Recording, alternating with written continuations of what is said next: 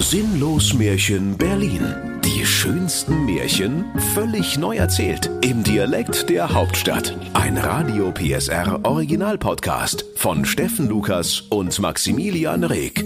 Heute Frankie der Froschkönig. In den alten Zeiten, wo das Wünschen noch geholfen hat, da lebte einst der kluge Kombinatsdirektor Karl Theodor Knackwurst. Dessen Töchter waren alle schön wie die Orgelpfeifen, aber die jüngste, die Carola Knackwurst, war so schön, dass es dem Morgen graute, wenn dieser mit den ersten Sonnenstrahlen fassungslos ihr Gesicht betastete. Der Kombinatsdirektor Karl Theodor Knackwurst lebte mit seiner Familie in der sagenhaften Märchenhauptstadt Berlin, wie die sprichwörtliche Made in China.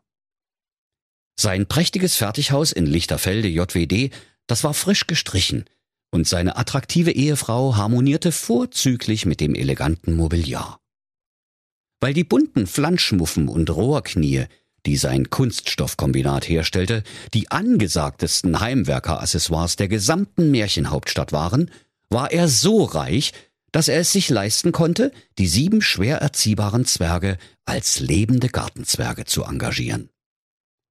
Und der reiche Kombinatsdirektor Knackwurst sprach. Ach, ist det herrlich hier in meinen Garten, oder? Überall kostbarer Plunder und wertvoller Trödel. Aus meinen zahlreichen reich verzierten Brünnlein kommt Fritz-Cola, hier heiße Hühnerbouillon, saures Gurkenwasser und kick mal, Jägersoße mit Champignons und Berliner Weiße mit Schuss. Ich habe gut hier, oder?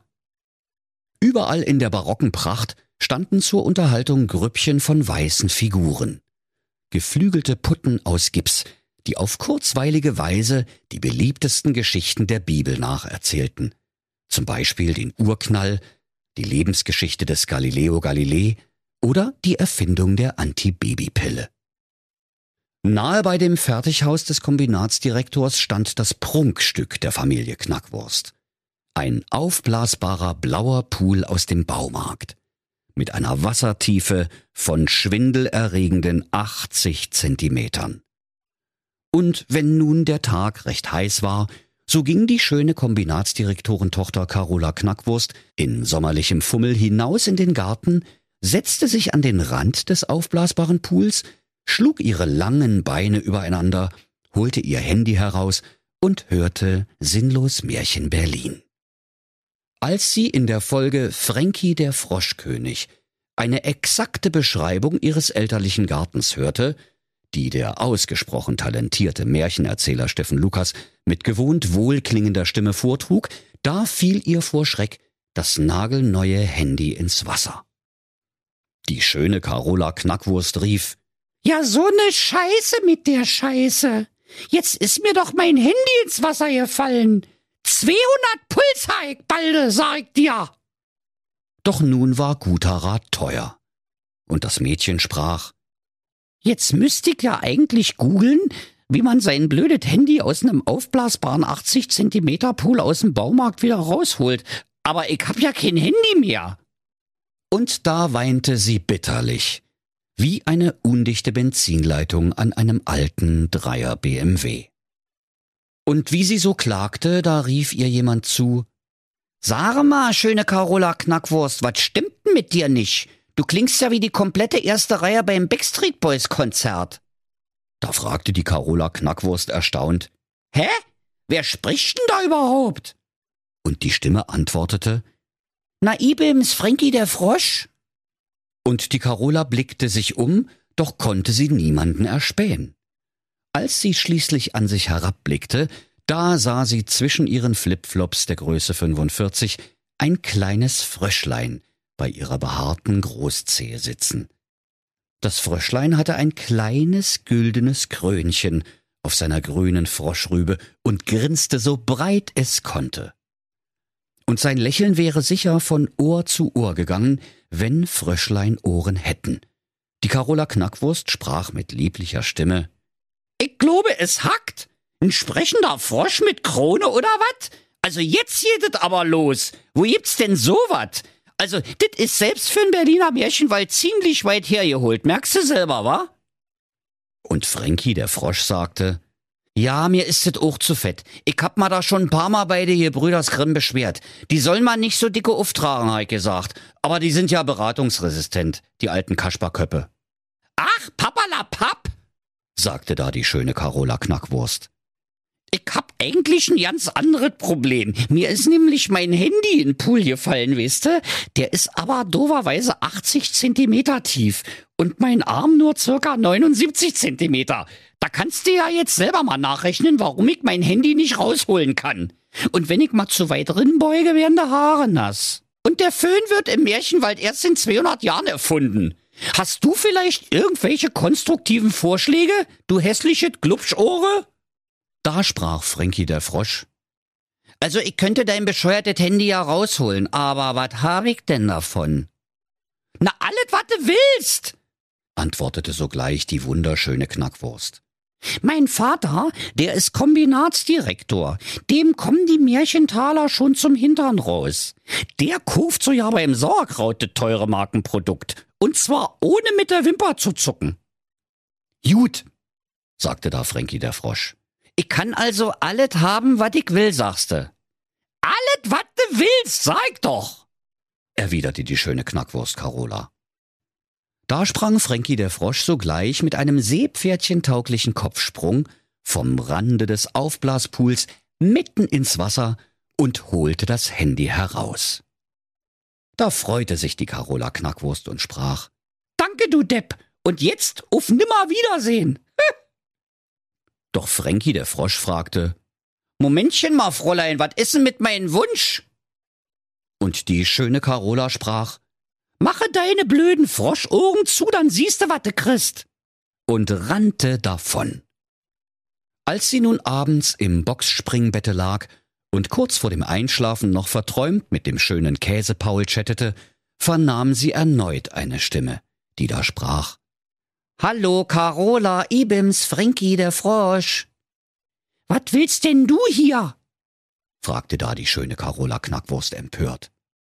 Lass mich zu dir in dein warmet, weichet Bett, sprach da der Frosch.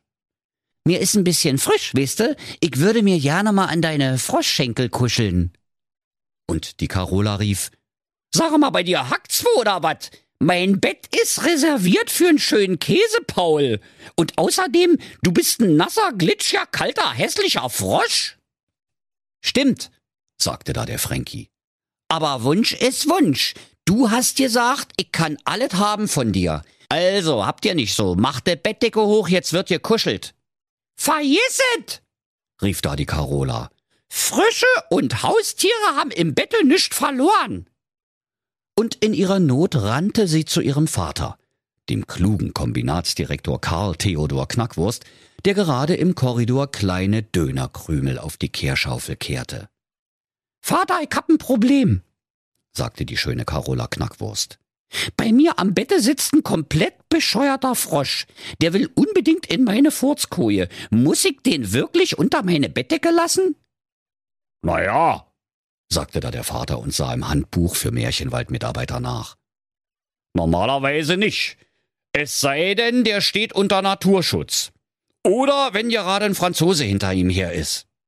Und die schöne Carola Knackwurst rief erfreut. Ach Quatsch, Franzose, Naturschutz, Firlefanz.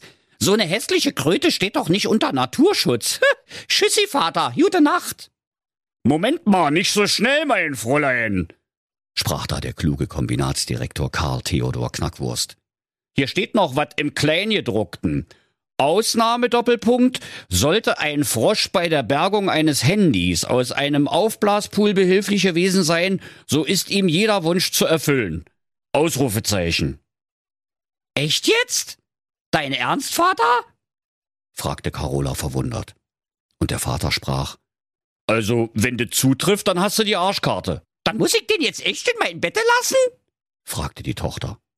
Und der kluge Kombinatsdirektor sagte, ja, das steht dem Frosch einfach zu. Was soll denn der von uns denken? Wenn du dein Versprechen nicht hältst, dann ist doch deine ganze gute Erziehung im Arsch.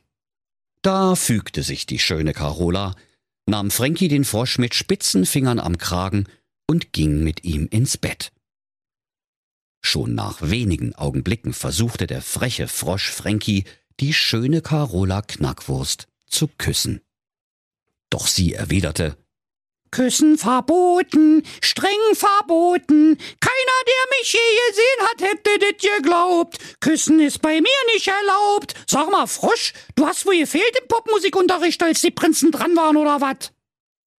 Der freche Frosch Frankie, der unter der Bettdecke bis zum Hals der schönen Carola emporgekrabbelt war, drehte auf der Stelle um, weil er nun herausfinden wollte, wo genau der Frosch die Locken hat.